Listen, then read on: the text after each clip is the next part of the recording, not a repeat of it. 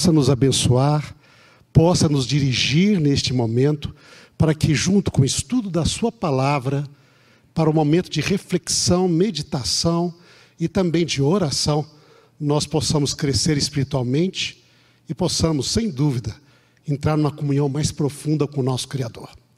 Eu convidaria você que quer nos acompanhar e está aí na sua casa, a abrir a sua Bíblia. Se você tem uma Bíblia, abra sua Bíblia no livro de Levíticos, capítulo 16.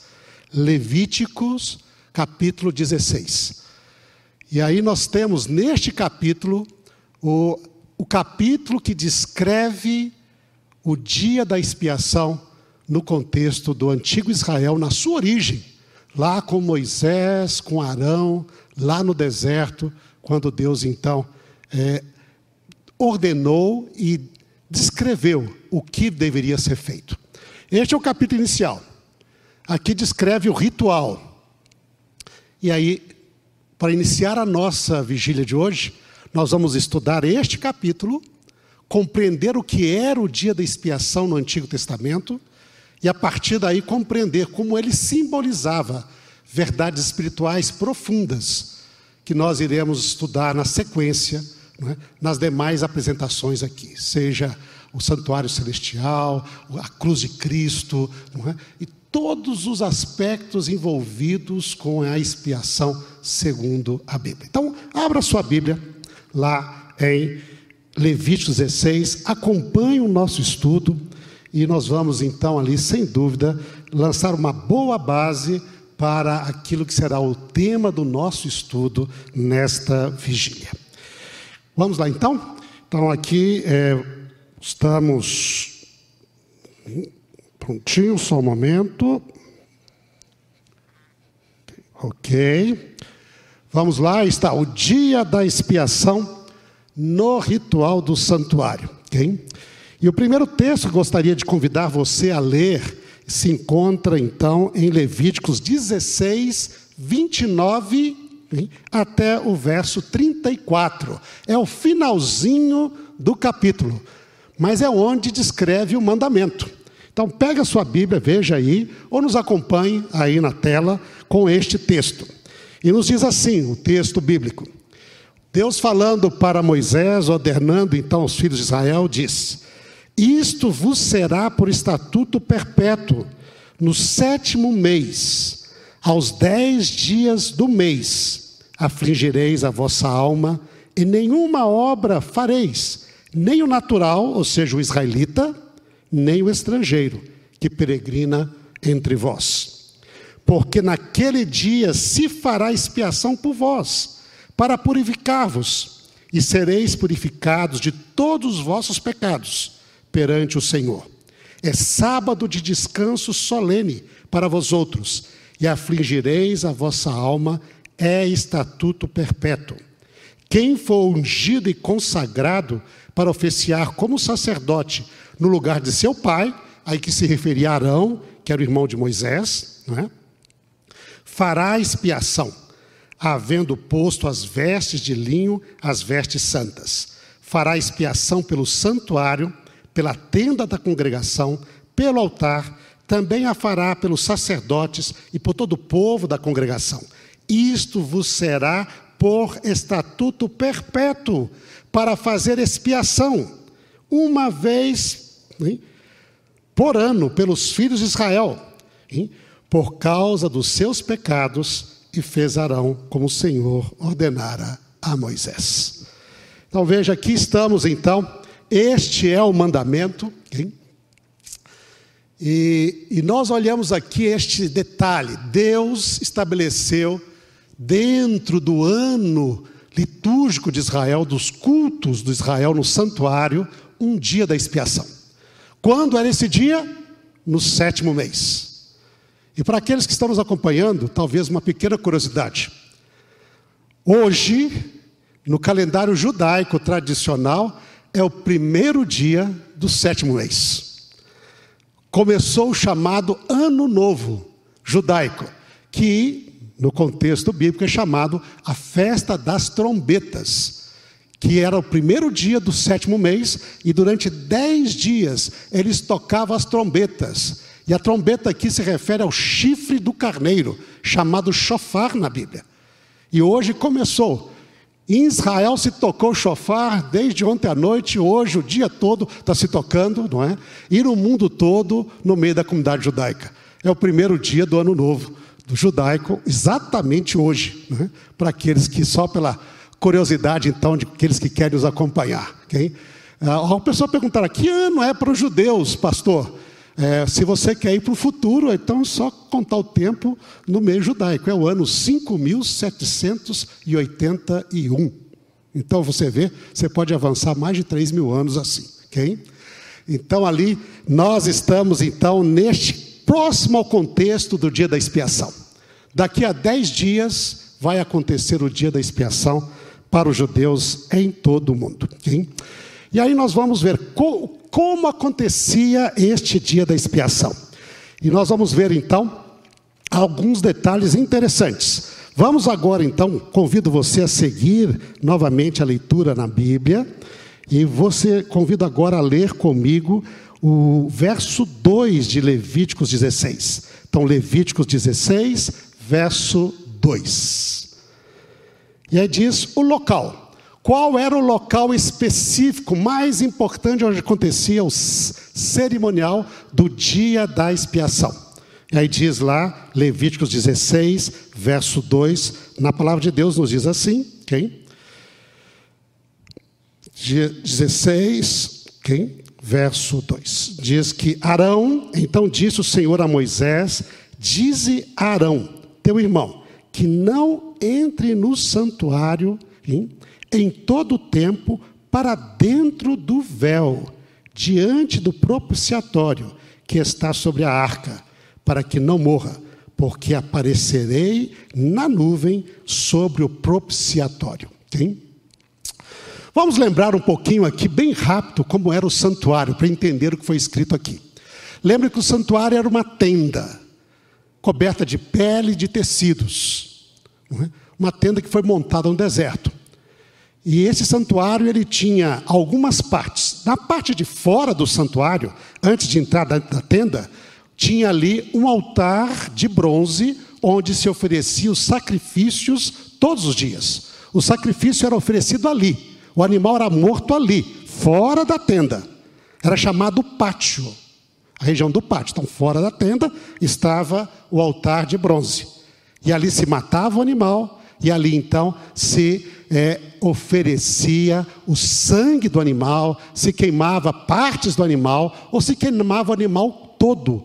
É o caso do, dos animais chamados holocaustos, oferta de holocausto. Então ali acontecia é, todo o serviço de sacrifício. Depois o sacerdote, quando ele ia entrar na tenda, entre o altar que estava aqui e a tenda, havia uma bacia com água para ele se lavar, porque ele estava fazendo o trabalho lá com sangue. Não é? Então ali estava com sangue, se sujava, ele se lavava para poder entrar na tenda. Lavava suas mãos, lavava os seus pés, okay? e aí entrava. Na tenda, normalmente, ele entrava com sangue para oferecer e aspergir o sangue na primeira parte da tenda, porque essa tenda era dividida em duas partes.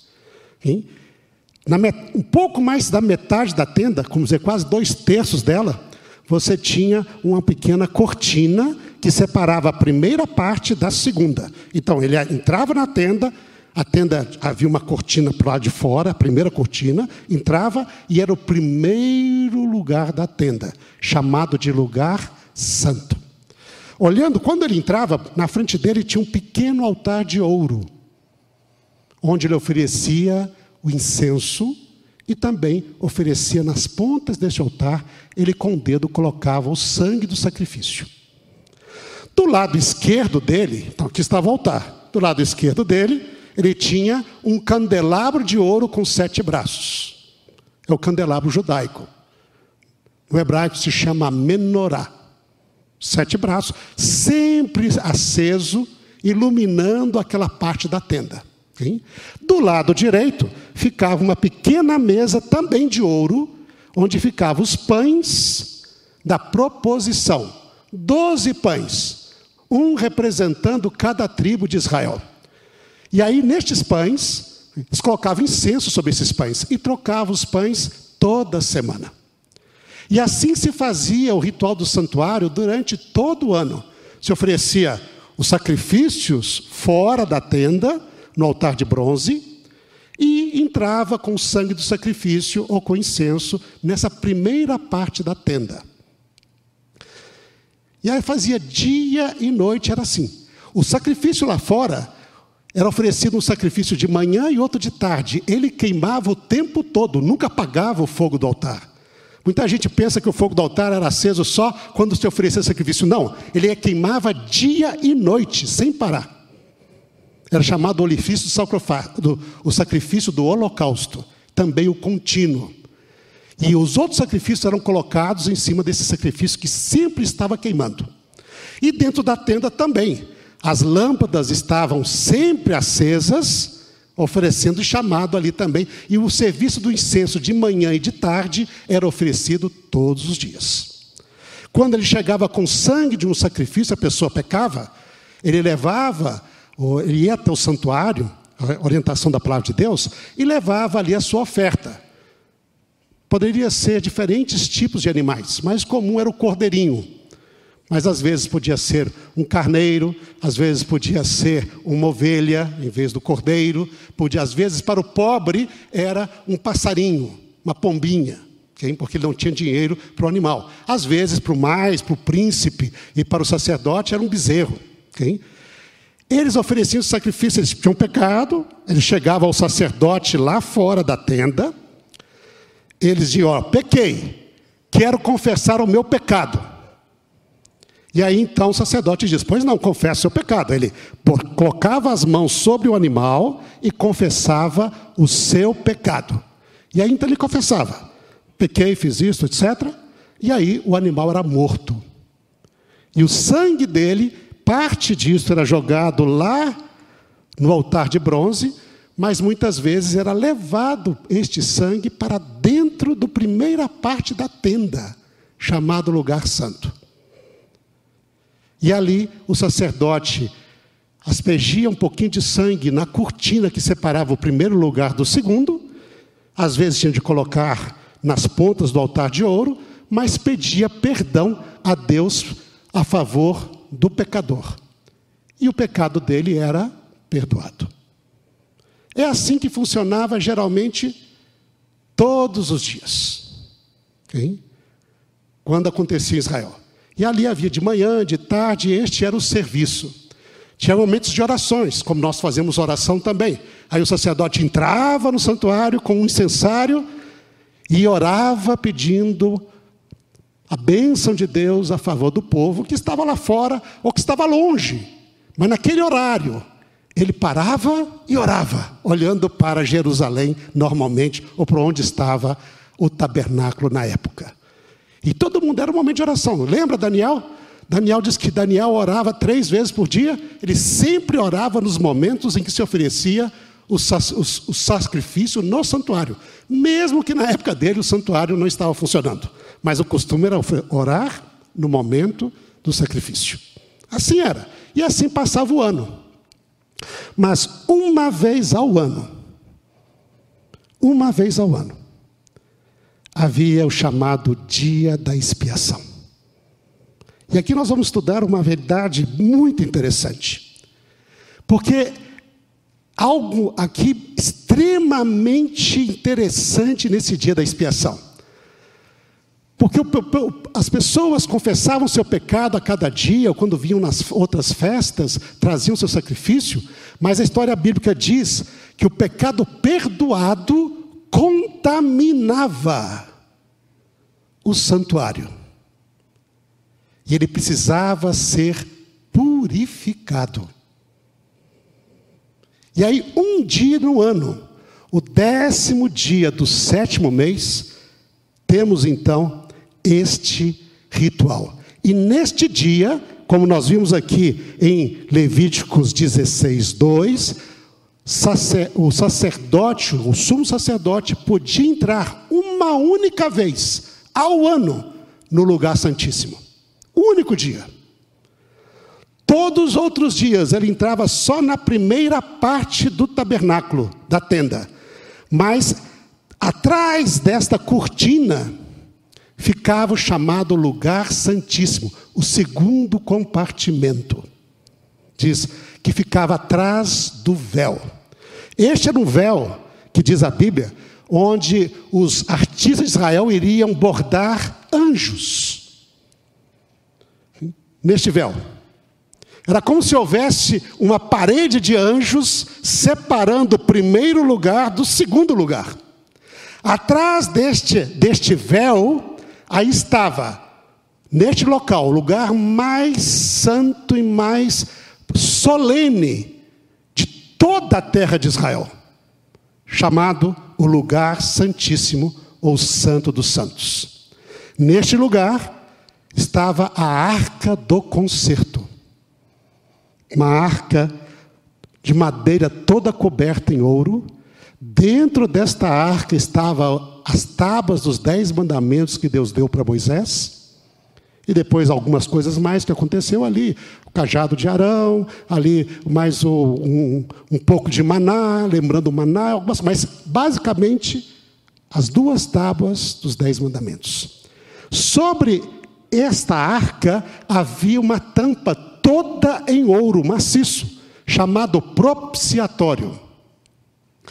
E dos cantos do propiciatório haviam dois querubins com as suas asas cobrindo esta tampa e olhando para o centro.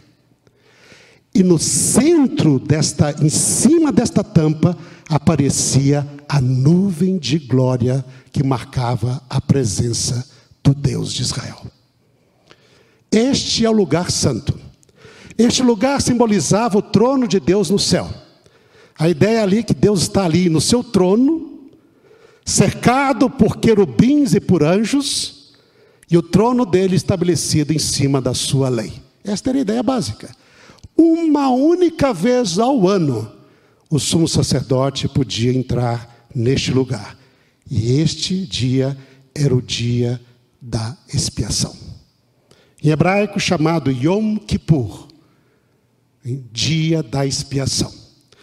O que, que, que mais detalhes nós temos então aqui na Bíblia sobre este ritual, sobre esse dia? Okay? Vamos lá, convido você então a seguir neste estudo nosso, agora no verso 4. Levíticos capítulo 16, verso 4. E você pode acompanhar aí também na tela. E diz assim, Levíticos 16, 4. Nos diz: o sacerdote, que vai entrar, o sumo sacerdote, diz: Ele vestirá a túnica de linho sagrada, terá as calças de linho sobre a pele, cingir-se-á com cinto de linho e se cobrirá com a mitra de linho. São estas vestes sagradas. Banhará o seu corpo em água, então as vestirá. Nos diz que nesse dia era o único dia no ano que o sacerdote levava somente as vestes de linho. Todo sacerdote simples vestia assim, mas o sumo sacerdote tinha uma veste muito mais bela coberta ali com, com estola, com uma placa com as pedras, né? uma representando cada tribo de Israel, tinha um canto turim, do outro lado tumim, não é? marcando isto, uma mitra um, de ouro mara, muito bonita, com tiara de ouro, isto era muito bonito. Mas o sacerdote não entrava com esta roupa gloriosa no dia da expiação, ele entrava com as vestes simples as vestes puras de linho, somente. Neste dia, só ele era o sacerdote para Israel. Não havia mais ninguém além dele, só ele. E ele representava o sacerdócio básico. E que isso tem um símbolo muito importante. Ele é ali, simples, para apresentar-se diante de Deus. Com para poder trazer, então, interceder a favor de Israel. Okay? É curioso isso, eu digo, porque ah, muitas vezes na nossa literatura adventista por causa do artista, né? O artista gosta de coisa bonita, ele coloca lá, diante do altar, diante da arca da aliança, o sumo sacerdote com a sua veste gloriosa. Mas isso nunca acontecia na Bíblia. nunca. Hein? A única vez que ele ia diante do, da arca da aliança era o dia da expiação. E nesse dia ele não vestia a veste gloriosa. A veste ele só vestia no, seu, no dia a dia do serviço até o lugar santo. Nesse segundo compartimento, chamado lugar santíssimo, ou santo dos santos, ele entrava com as vestes básicas. Evocando humildade diante de Deus. Então, eu já vi algumas outras artes que apresentam Jesus com esta veste branca. Mas muitas vezes a pessoa apresenta lá com, com urim, tumim, Deus vai me revelar a vontade dele aqui. Não, isso não acontecia. acontecia lá no primeiro lugar, mas não no segundo. No segundo, só veste branca. Então isso é algo interessante nós termos ali nessa expressão. E aí então nós vamos agora a um próximo, vamos agora dar sequência e ver neste estudo os sacrifícios. Os sacrifícios. E aí eu convido você é, a ler comigo, então. Primeiramente, então, a ler Levíticos capítulo 16, verso 3. Agora o verso 3. Tá? Verso 3 de Levíticos 16. E diz assim: Lá no verso 3 diz: Entrará Arão no santuário com isto: um novilho para oferta pelo pecado e um carneiro para holocausto. Então, quem vai ter Arão? Ele pega um novilho de oferta para o pecado dele. E diz aí um carneiro. Isso é enfatizado novamente no verso 6. Diz assim: Arão trará o novilho da sua oferta pelo pecado e fará expiação para si e pela sua casa. Então lembra, ele tem dois animais que ele precisa trazer: um novilho e um carneiro. E aí a primeira coisa diz diz: o novilho é oferta de pecado e o carneiro é um holocausto. Ele aprecia com esses dois animais. Depois nós temos os animais para o povo. E aí nós vamos a Levíticos capítulo 16, verso 5. Levíticos 16, verso 5. Hein?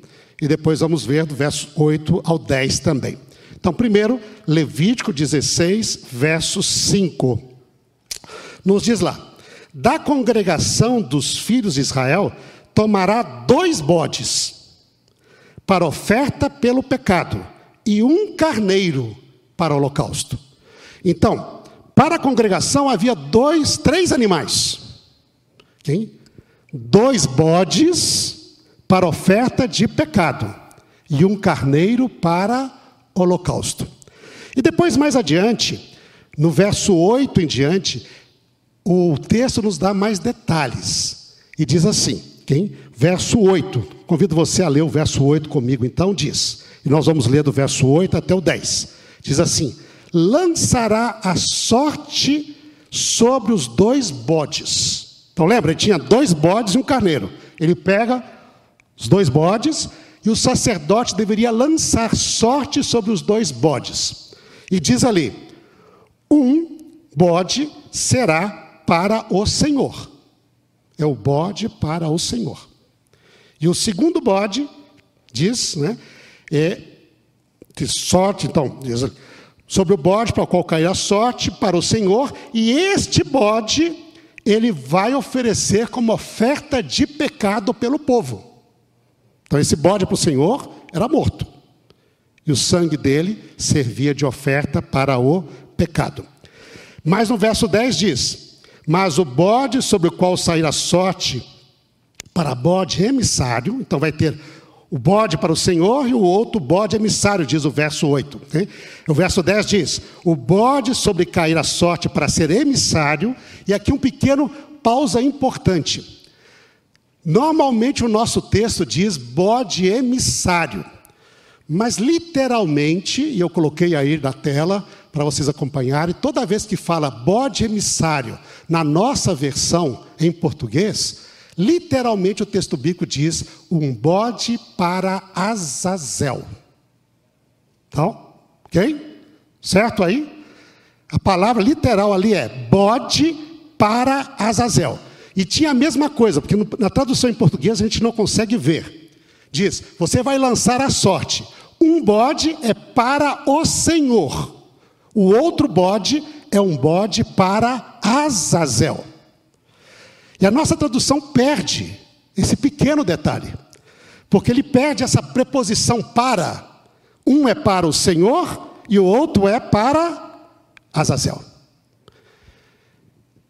O bode para Azazel, nos diz ali, que é chamado também de bode emisário, será apresentado vivo perante o Senhor para fazer expiação por meio dele e envia-lo ao deserto como bode para Azazel.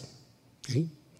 Então, temos aqui, ok? Claro, nessa sequência nós temos essa sequência de animais que eram oferecidos neste dia. Um bezerro para o sacerdote como oferta de pecado, e um, e um carneiro para o holocausto. Para a congregação, nós tínhamos dois bodes. Congregação devia trazer, isso era a congregação que traria. Ela traria dois bodes. E além dos dois bodes, um carneiro. Sobre os dois bodes se lançaria uma sorte. Um bode seria para o Senhor, e este bode para o Senhor, diz o texto bíblico aí no verso 9, seria oferecido como oferta pelo pecado.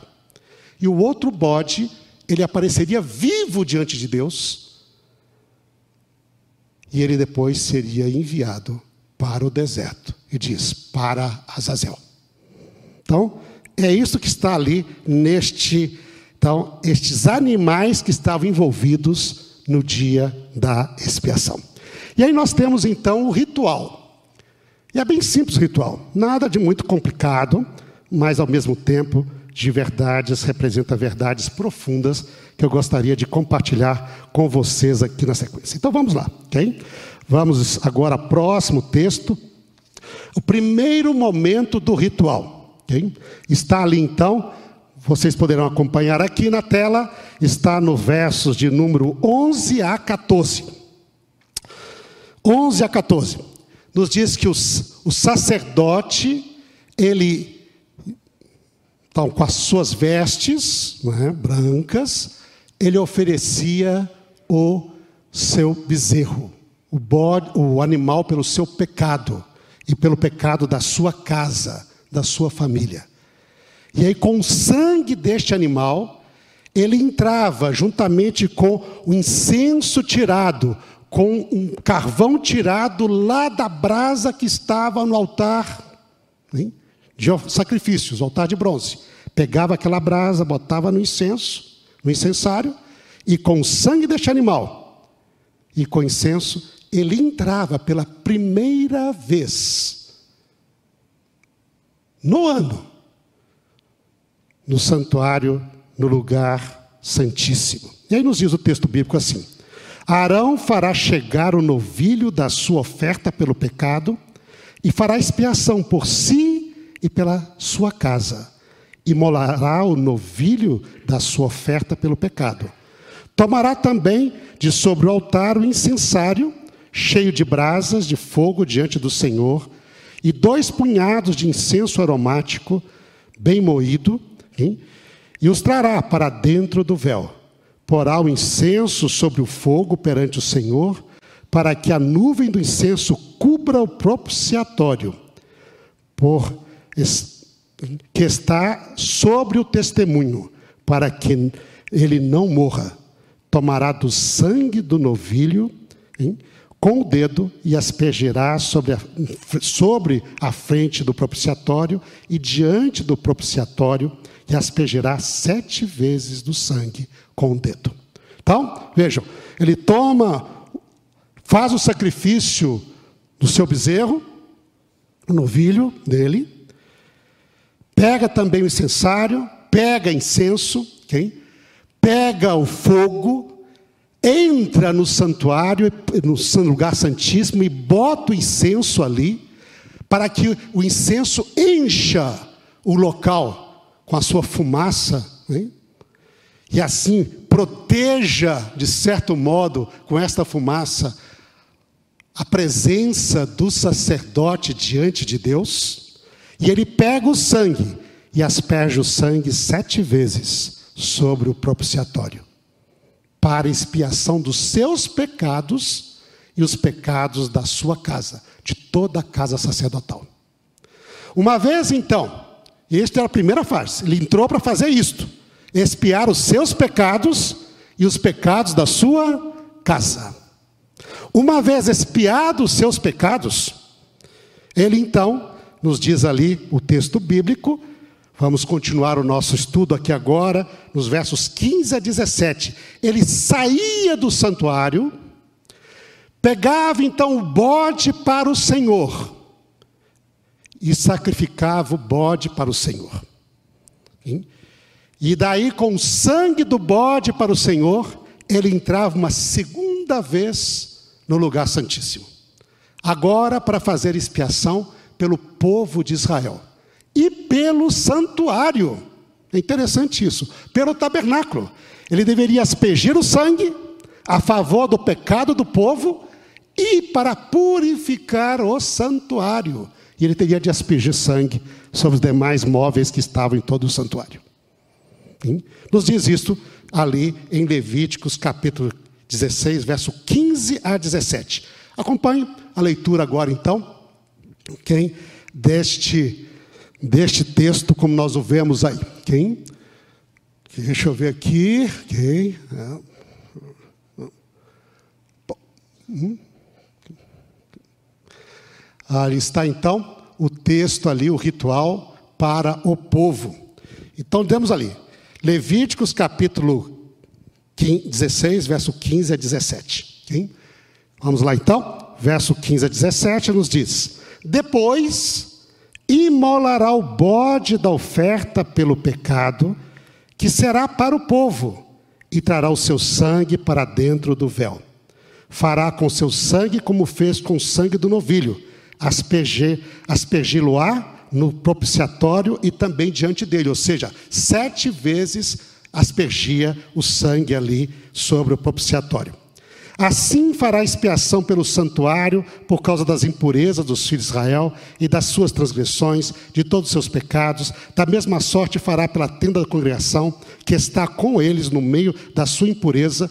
Essa da mesma sorte é compreendido como sendo que ele tinha de aspergir sangue também, hein? pela nos outros utensílios ali, tá?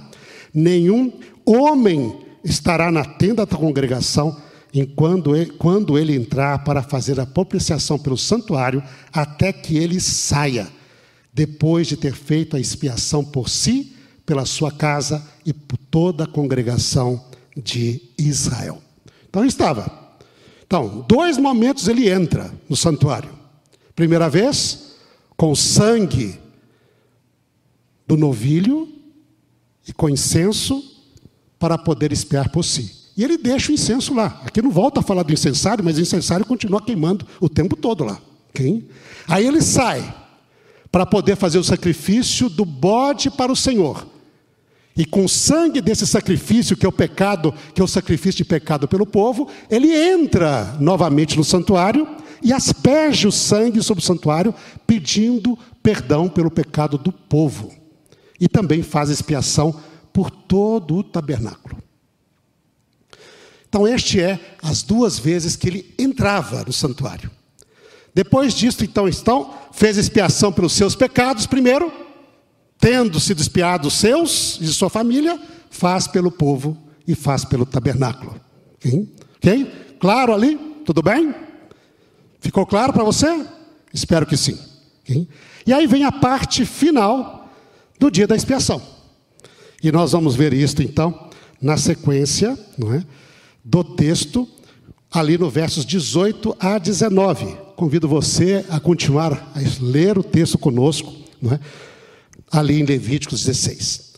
O sumo sacerdote, depois que entrava pela segunda vez e espiava pelo povo e pelos, por todo o santuário, por todo o tabernáculo, ele então saía.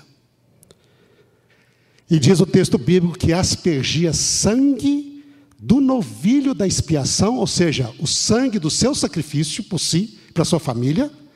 Então, aquele bezerro que foi oferecido como oferta de pecado por ele e por sua família, juntamente com o sangue do bode para o Senhor, que era o sacrifício para o povo, para expiar o pecado do povo. Ele pegava o sangue dos dois e nos diz que com o sangue dos dois ele então fazia expiação, aspergindo este sangue no altar de bronze.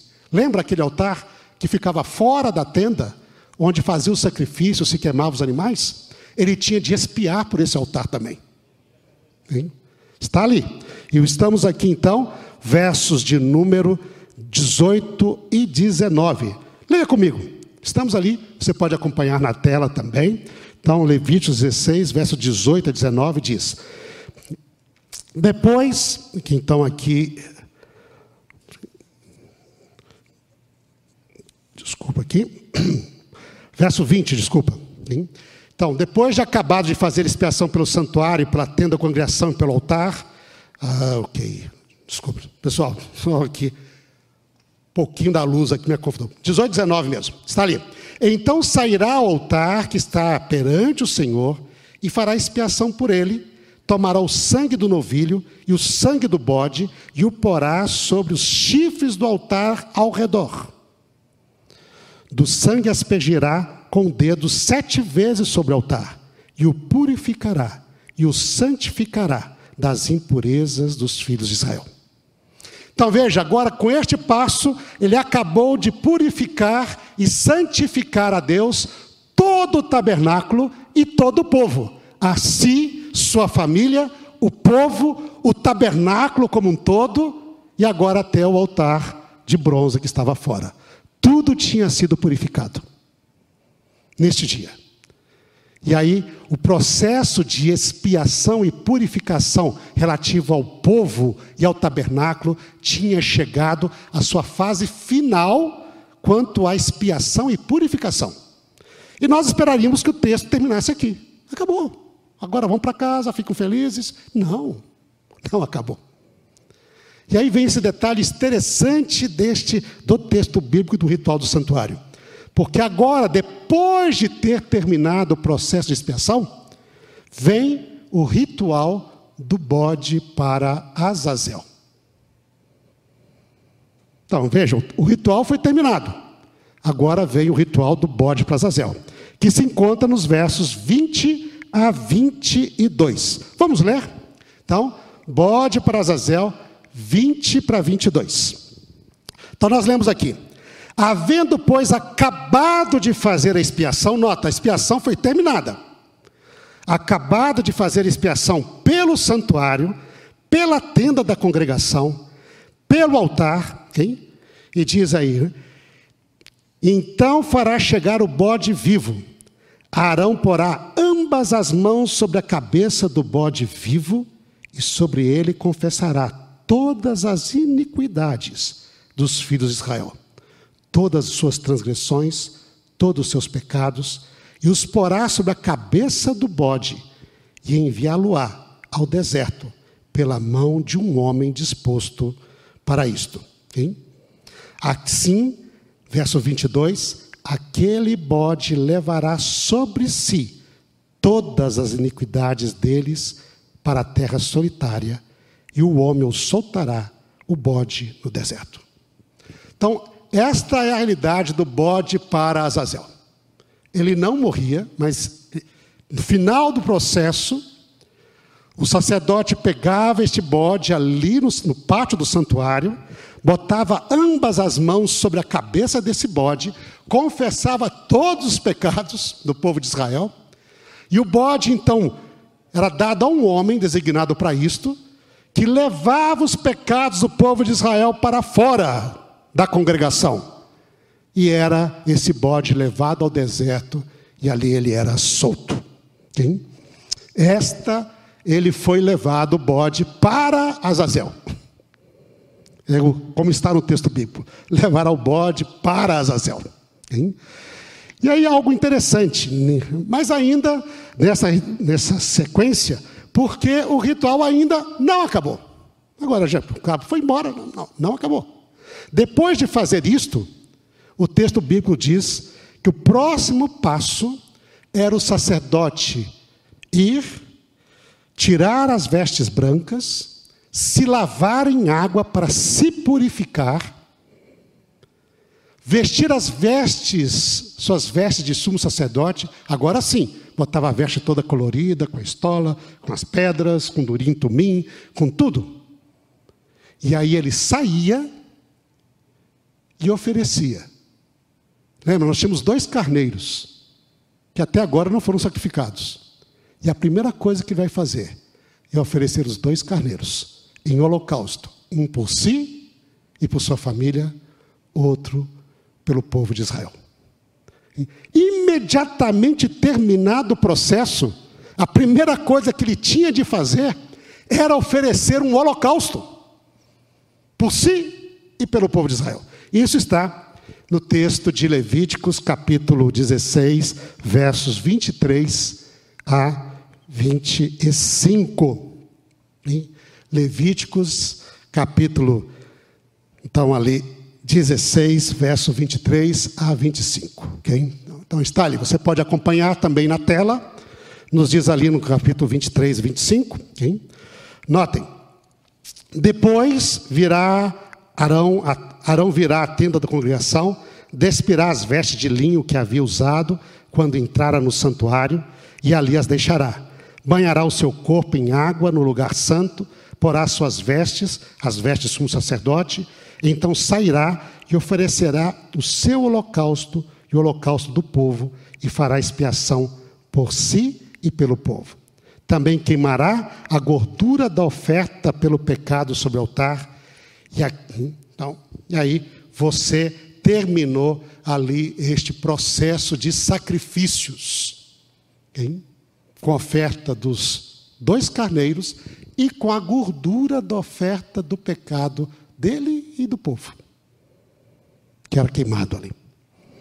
Então, na parte final, nós temos dois momentos, que é o destino ou a purificação do indivíduo que levou o bode para o deserto, nos diz o verso 26, aquele que tiver levado o bode emissário lavará suas vestes, isto fora do arraial. Ele vai tinha de levar, ao voltar não podia entrar. Ele tinha de banhar-se e lavar-se fora do arraial para poder entrar no arraial. Diz assim o texto bíblico: né? ele lavará suas vestes, banhará o seu corpo em água e depois entrará no arraial.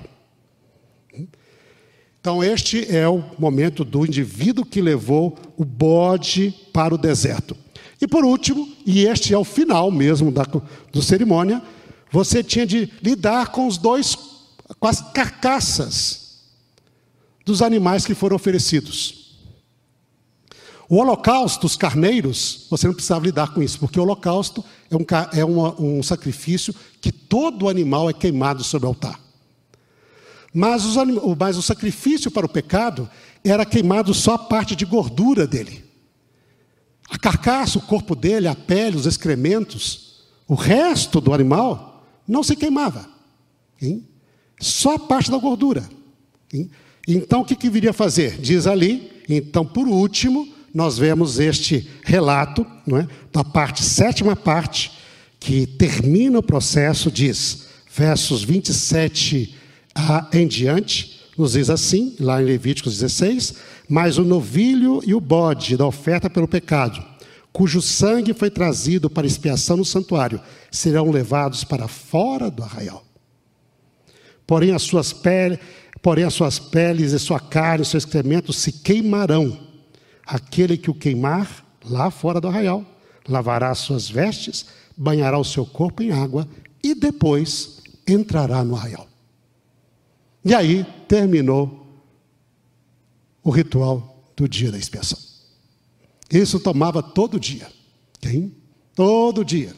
Até o final do dia, quando então o povo estava agora com seus pecados expiados e começava um novo ciclo litúrgico anual dentro do santuário. Então, este basicamente, Pastor Gilson, nos convidou aqui, pastor Gilson. Isto é a parte. Mas, nós temos algumas lições que gostaríamos de tirar aqui. Eu, aplicações mais importantes aqui. Hein? Importantes lições que eu gostaria de chamar a atenção para vocês e que seguirá o nosso estudo, pastor Gilson. Okay? Primeira coisa que eu gostaria de chamar a atenção de vocês, que todo este ritual do santuário nos fala sobre a gravidade complexidade da realidade chamada pecado. Muitas vezes nós pensamos que o pecado é uma coisa simples. É simplesmente um ato que a gente faz e que na hora que Deus me perdoa, está tudo ok. Não está. Não está. Uma vez que se comete pecado no universo, o pecado não desaparece tão simplesmente assim. Você veja isso: o indivíduo pecou, ele foi ao santuário, confessou o seu pecado sobre o animalzinho. Ele saiu perdoado, mas diz que a contaminação do pecado foi passada para o sacerdote e para o santuário através do sacrifício. Está ali. A realidade está ali. E assim era durante todo o ano. E isso era uma realidade tão complexa, dizer, não é uma situação, ah, pequei, perdão, Senhor, acabou. Não. Pecou? Isso custa a vida. Para você ter perdão, é sangue, morte. Não existe perdão de pecados sem morte. Isto é impossível. Ah, eu, mas só foi um caso tão pequeno. Morte. O ritual do santuário nos ensina que o pecado é grave. E a única maneira de você ter perdão é através de sangue, de morte. Mas a morte deste animalzinho, que tem um grande simbolismo, que nós vamos estudar, voltar a relembrar aqui nesta, na nossa vigília, não é? Porque não é o animalzinho no final que trazia perdão. Todo o contexto ali do Antigo Testamento mostra que esse animalzinho mostrava o Messias que um dia haveria de vir. Para perdão de pecados, morte, sangue. Mas mesmo a morte e o sangue do sacrifício substitutivo não resolveu ainda com o pecado ele desapareceu do universo. Não. A realidade está ali. O santuário está ali, contaminado. Você tem de lidar com isto. E o curioso é que a única maneira de final lidar com isto, porque tem expiação, mesmo o indivíduo perdoado, olha só, o indivíduo perdoado, ele tinha de ser expiado novamente no dia da expiação. Veja, está num negócio complexo. E dizem: quem não jejuasse naquele dia, quem não afligisse a sua alma, seria cortado no meio do povo. Ah, mas eu já confessei um pecado, por que, que eu vou lá? Não, você tem dia. O negócio é sério. O negócio é muito sério. Mas uma vez que foi purificado o santuário desses pecados do povo, que levaram ali, contaminaram o sacerdote, contaminaram o santuário, hein? contaminaram tudo, o pecado ainda não desapareceu.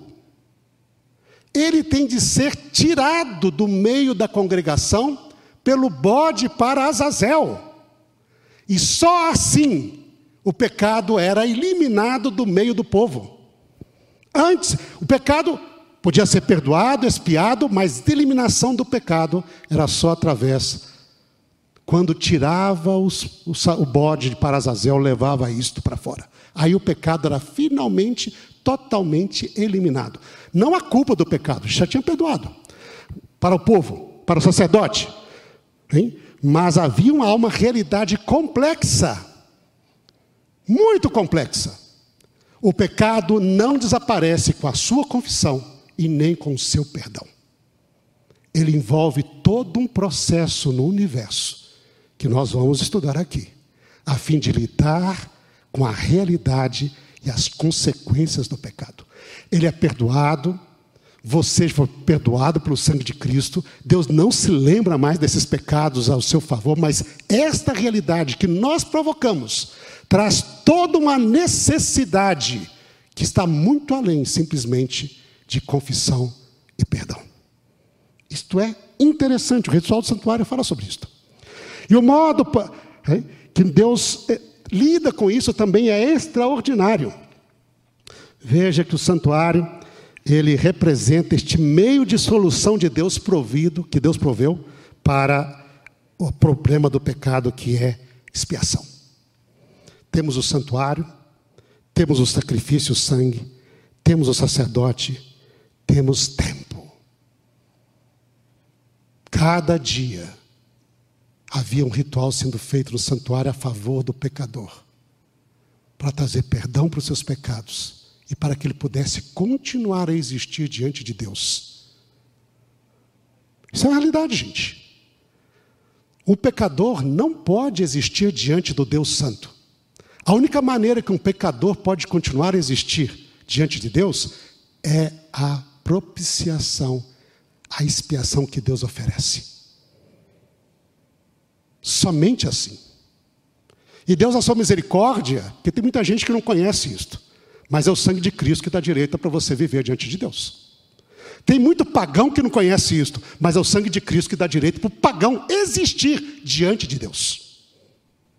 Não há como ser humano existir diante do Deus Santo, no universo criado por Deus, sendo ele pecador, a não ser pelos méritos daquele Cordeiro de Deus que se ofereceu para nós termos essa possibilidade.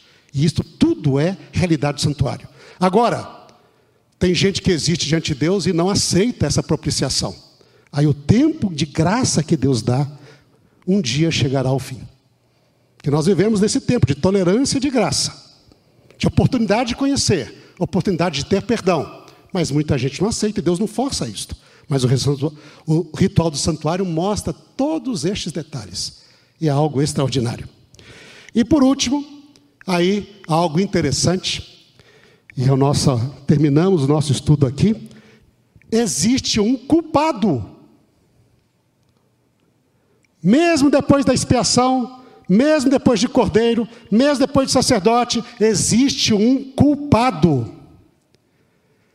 E este culpado, no texto bíblico, se chama Azazel. Uma vez, estando lá no nosso seminário, lá em Engenheiro Coelho, nós tivemos um colega, um pastor, que estava fazendo o seu programa de doutorado. E daí, a tese de doutorado dele era um estudo sobre o bode para Azazel. E ele chegou e me abordou assim, ô oh, Reinaldo, tudo bem? Eu falei assim, oh, tudo bem, como é você, meu amigo? Tá? Rapaz, eu estou aqui pesquisando, e o meu trabalho é o seguinte, muitas igrejas, elas nos condenam, falando que foram os adventistas do sétimo dia que inventaram essa história de que o bode para Azazel é, é, representa Satanás, em vez de representar Jesus. E ele diz: se eu encontrasse alguém antes dos adventistas que defendesse essa ideia, seria uma maravilha. Você me ajuda? Assim, ó, vamos fazer o seguinte: vamos entrar na biblioteca. Entramos na biblioteca. Vamos olhar o dicionário bíblico mais famoso no mundo teológico que existe, chamado Anchor Bible Dictionary. O dicionário bíblico da Ancor. Este não é um dicionário adventista. Os autores que escreveram esse dicionário não são adventistas, mas é o mais conceituado academicamente dicionário da Bíblia em todo o mundo. É o top no mundo. Assim, vamos primeiro olhar lá. E vamos olhar o verbete Azazel. E aí, quando nós olhamos lá, nós encontramos esta citação que eu aqui traduzi e abreviei. A citação diz assim, lá no Anchor Bible, na página 536 do volume 1, no verbete Azazel. Ela diz: o significado do termo Azazel não é totalmente claro. Mas conhece que é um termo difícil. As principais interpretações são e ele vai listar quatro interpretações que são as principais.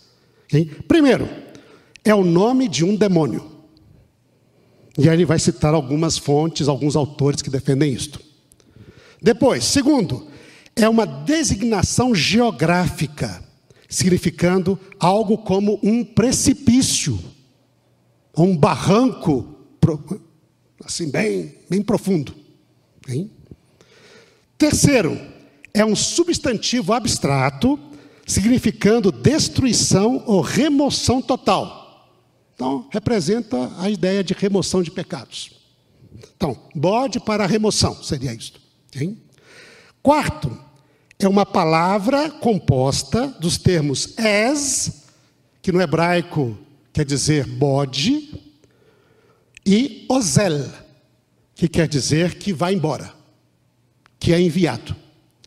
E seria uma descrição do bode que é enviado. E assim ele é traduzido na Septuaginta e na Vulgata, e dessa interpretação que aparece na Septuaginta, que é, que a Bíblia, é o Antigo Testamento em grego, na primeira versão, e a Vulgata, que é para o latim, vem a palavra bode emissário. Talvez a palavra que nós temos aqui na Bíblia, bode emissário, vem dessa interpretação de que é um bode que vai embora. Boés Ozel. E aí ele continua, porque ele dá as partes, daí ele diz o seguinte: veja que interessante, lembrando que isto é um dicionário não adventista, é um dicionário top acadêmico a nível de teologia. Diz: destes quatro pontos de vista, a compreensão de Azazel como um epíteto de uma personalidade demoníaca é a mais razoável. As principais evidências são, e aí eu resumi as evidências. Primeiro, ele diz: Levítico 16, 8 diz que um bode estava sendo para o Senhor, para Yahweh. E diz: e o segundo bode para Azazel, e usa a mesma preposição para. E ele diz: o primeiro é para uma referência a um ser sobrenatural, Yahweh, Deus. Então, o para do segundo é também para um outro ser sobrenatural. Existe correspondência na terminologia.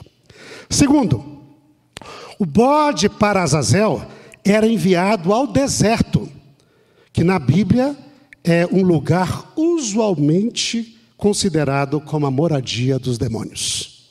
E aparece em Isaías, ele cita aqui Isaías, Levíticos e a tradição judaica, o livro de Tobit, e no Novo Testamento, Mateus, capítulo 12, verso 43.